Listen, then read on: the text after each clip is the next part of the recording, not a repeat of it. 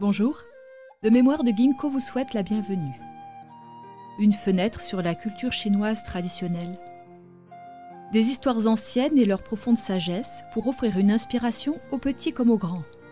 Une invitation pour un voyage vers l'authenticité, la bonté et la tolérance.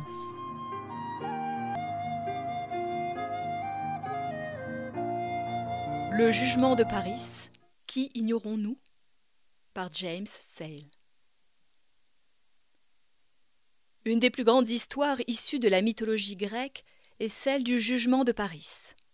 Elle est, d'une certaine façon, une histoire simple, mais sous le vernis apparemment évident de qui est la plus belle de toutes, résident de profondes implications qui nous interpellent aujourd'hui, car cette histoire résonnera toujours tant que les êtres humains réfléchiront sur leur vie. Mais d'abord, de quelle histoire s'agit-il exactement? Il s'agit du prélude ou de la célèbre cause de la guerre de Troie. Homère ne s'y appesantit pas particulièrement, mais son chef-d'œuvre, l'Iliade, et la mort d'Achille découlent directement du jugement de Paris, tout comme les errances de l'Odyssée après le saccage de Troie. Dit d'une autre manière, toute une civilisation, Troie, et des dizaines de milliers de personnes des deux côtés ont été détruites suite au jugement. Ce qui semble sans importance s'avère avoir d'énormes implications. Pour illustrer ce point en termes relativement modernes, nous pourrions penser à Gavrilo Princip, un inconnu de 19 ans, mais un terroriste, qui en 1914 a tué l'archiduc Ferdinand d'Autriche. Ce qui a déclenché la Première Guerre mondiale, des millions de morts et la chute d'au moins trois empires majeurs russes, austro-hongrois et allemands. Paris lui-même était le fils de Priam, roi de Troie. Il était particulièrement beau. Bien qu'avant sa naissance, une prophétie avait annoncé que sa vie mènerait à la destruction de Troie. Lors du mariage de Pélée, un être humain, avec la déesse Thétis, toutes les divinités avaient été invitées, à l'exception d'Eris. Elle était la déesse du conflit, et il aurait été trop fâcheux de l'inviter à un aussi beau mariage. Eris prend sa revanche en lançant au milieu des noces une pomme d'or sur laquelle étaient inscrits les mots à la plus belle. Immédiatement, trois déesses majeures ont réclamé le prix comme étant le leur. Ainsi débute la saga. Le premier point à noter est qu'aucun homme ne cherche à prétendre être le plus beau. Les Grecs ont clairement compris qu'il s'agissait d'un domaine féminin. Si sur la pomme avait été écrit pour le plus fort de tous, alors une lutte entre hommes s'en serait presque certainement suivie et probablement sur le champ. Ce que les femmes veulent, de manière caractéristique, être belles, n'est pas ce que veulent, de manière caractéristique, les hommes. Leur psychologie, comme leur physiologie, sont différentes. Trois déesses majeures du mont Olympe réclament le prix comme étant le leur. La pauvre Thétis, la mariée, le jour de son mariage n'en fait pas partie. Ces déesses sont Héra, reine du ciel et épouse de Zeus, qui en tant que roi des dieux est de loin le plus puissant. Athéna, déesse de la sagesse et de la stratégie guerrière, ou dit plus succinctement de la victoire, et, de surcroît, fille favorite de Zeus. Et finalement, Aphrodite, déesse de l'amour et de la sexualité, et dont les origines sont complexes, étant d'une certaine manière la propre tante de Zeus. Même pour le roi des dieux, dans une telle situation, une décision serait impossible. Son épouse contre sa fille, pour ne mettre en évidence qu'un seul conflit d'intérêts. Ainsi, Zeus décrète que le jeune et beau prince Paris, qui garde les troupeaux sur le mont Ida, sera l'arbitre qui décidera quelle déesse est la plus belle et recevra la pomme d'or. Jeune, inexpérimenté et influençable. Le jeune et inexpérimenté Paris est soudain approché par les trois déesses et, sans surprise, est terrifié. Des peintures sur des vases anciens représentant la scène montrent Paris tentant de fuir, poussé par la peur à l'approche des déesses. Néanmoins, il lui est demandé de juger et une chose très humaine se produit. Chacune des trois déesses tente de l'influencer en lui faisant une offre qu'il ne peut refuser. Héra lui offre le pouvoir impérial. Son sceptre s'étendra aussi sur l'Asie et l'Europe, pour être donc un grand empereur. Athéna lui offre la victoire dans la bataille, il mènera une armée troyenne qui vaincra la Grèce, un inverse d'Alexandre le Grand pour ainsi dire. Et Aphrodite Elle lui offre la plus belle femme au monde comme épouse et compagne. Pouvoir politique, succès militaire ou grande romance? Un aspect des Grecs et de leur philosophie, bien sûr, était que la maxime du dieu Apollon était écrite en grand comme une sagesse proverbiale, à savoir la modération en toute chose, ou pas trop de quoi que ce soit. L'excès dans n'importe lequel de nos choix peut entraîner des conséquences pouvant potentiellement nous détruire. J'aime à penser que le choix de Paris, ici, est analogue à ceux auxquels était confronté le philosophe grec Platon. Platon et ses successeurs se querellaient sur ce que nous appelons trois réalités transcendantales, à savoir la bonté, la vérité et la beauté. D'une certaine façon, le choix que Paris doit faire se situe entre ces trois. La bonté, Héra en tant que déesse du ciel, la vérité, Athéna en tant que déesse de la sagesse, et la beauté, Aphrodite en tant que déesse de l'amour, de la sexualité et de la séduction. Et souvent, ce sont ces trois critères, transcendantaux si vous voulez, qui déterminent nos choix. En effet, le meilleur exemple et la catastrophe la plus grave au cours de laquelle ces trois critères entrent en jeu se situe au début de notre temps. Les excès de Ève.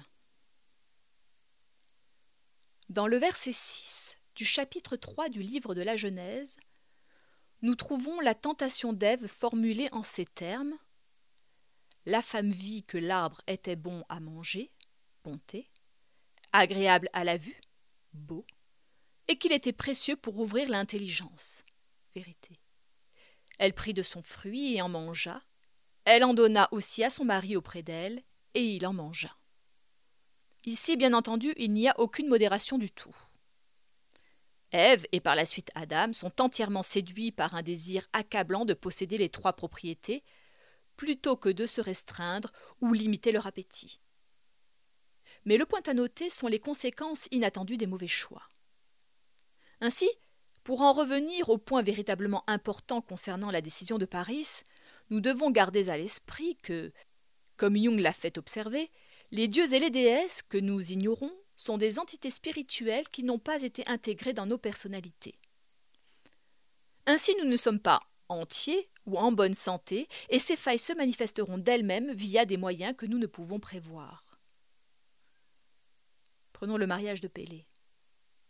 Si nous considérons cette congrégation comme une personne, et tous les dieux, déesses, humains et autres invités comme des types de sous-personnalités, alors nous voyons qu'ils étaient tous là, tous, excepté une. Les dieux de notre psychologie humaine n'ont pas accepté la présence d'Eris, la déesse du conflit. Et quelle a été la conséquence de ne pas l'intégrer dans le parti, pour ainsi dire? Des querelles d'une intensité inimaginable éclatent dans tout le monde grec connu. La destruction de presque tout ce qui a de la valeur se produit, et les plus grands héros meurent alors qu'ils sont encore dans la fleur de leur jeunesse. Ce qui se produit sur la scène du monde reflète alors ce qui s'est produit longtemps auparavant lors d'une simple réception de mariage. Les déesses importantes et puissantes sont maintenant en guerre les unes contre les autres et prendront parti dans le conflit à venir, en fonction du choix de Paris. Encore une fois Jung. Une névrose est un dieu offensé. En ces temps difficiles, qui offensons-nous? Quel dieu ou déesse n'a pas reçu son dû dans notre psyché et qui a été réprimé et se vengera dans les jours, les semaines, les mois et les années à venir? Ce que nous avons nié en nous reviendra sous la forme d'un destin extérieur, et il est impossible d'y échapper. Pensait Jung. Aimer Aphrodite, ignorer Eris. Aujourd'hui, alors que nous voyons des conflits partout, cette histoire est pertinente. Et comme à l'époque de Paris, nous voyons le même choix pour la société occidentale, nous choisissons Aphrodite et ignorons les autres dieux et déesses importantes. Robert Johnson, dans son Nous, comprendre la psychologie de l'amour romantique, remarque que, L'amour romantique est le plus grand système énergétique dans la psyché occidentale.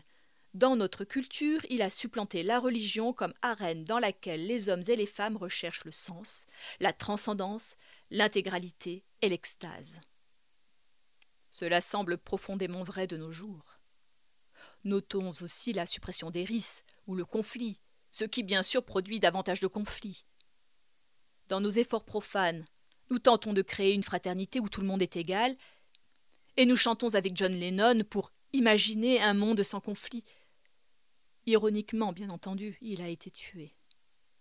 Quelqu'un a-t-il remarqué la recrudescence ces dernières années des mèmes sur Facebook, Twitter et autres sur le thème Soyez gentil et l'idée qu'il ne faut pas contredire un autre être humain de peur que celui-ci ne subisse un choc ou un traumatisme irréversible? Quel choc?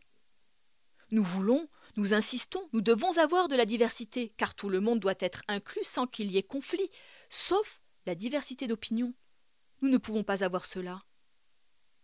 Ainsi, notre obsession d'Aphrodite et notre exclusion d'Eris nous montrent que nous aussi, nous nous dirigeons là où Paris s'est arrêté, vers un lieu de destruction individuelle et collective. C'est ce que nous dit le choix de Paris.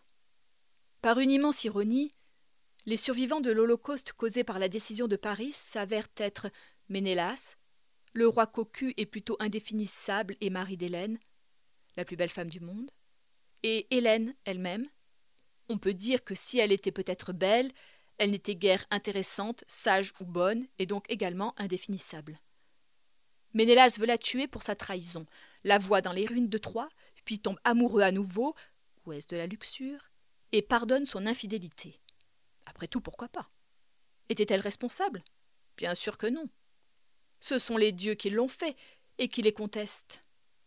Et bien sûr, une fois que nous ne sommes plus responsables, les dieux l'ont fait, nous sommes à nouveau transportés dans notre monde moderne où peu de gens semblent capables d'assumer la responsabilité de leurs actes, et nous nous délectons d'une culture de victimes où d'autres ont causé tous nos problèmes et nous exigeons une compensation. Pour éviter ce sort, il me semble que nous devons revenir à ces choix fondamentaux que nous faisons et en assumer la responsabilité. La responsabilité consciente demande Quel Dieu excluons-nous des profondeurs de notre propre être? La citation de la Bible est tirée de saintebible.com Genesis. James Sale est un homme d'affaires anglais dont la société Motivational Maps Ltd est présente dans 14 pays. Il est l'auteur de plus de 40 livres sur la gestion et l'éducation, publiés par de grands éditeurs internationaux dont Macmillan, Pearson ou Routledge. En tant que poète, il a remporté le premier prix du concours 2017 de la Society of Classical Poets et est intervenu en juin 2019 lors du premier symposium du groupe qui s'est tenu au Princeton Club de New York. De mémoire de Ginkgo vous remercie d'avoir écouté ce podcast. Au plaisir de vous retrouver pour d'autres histoires.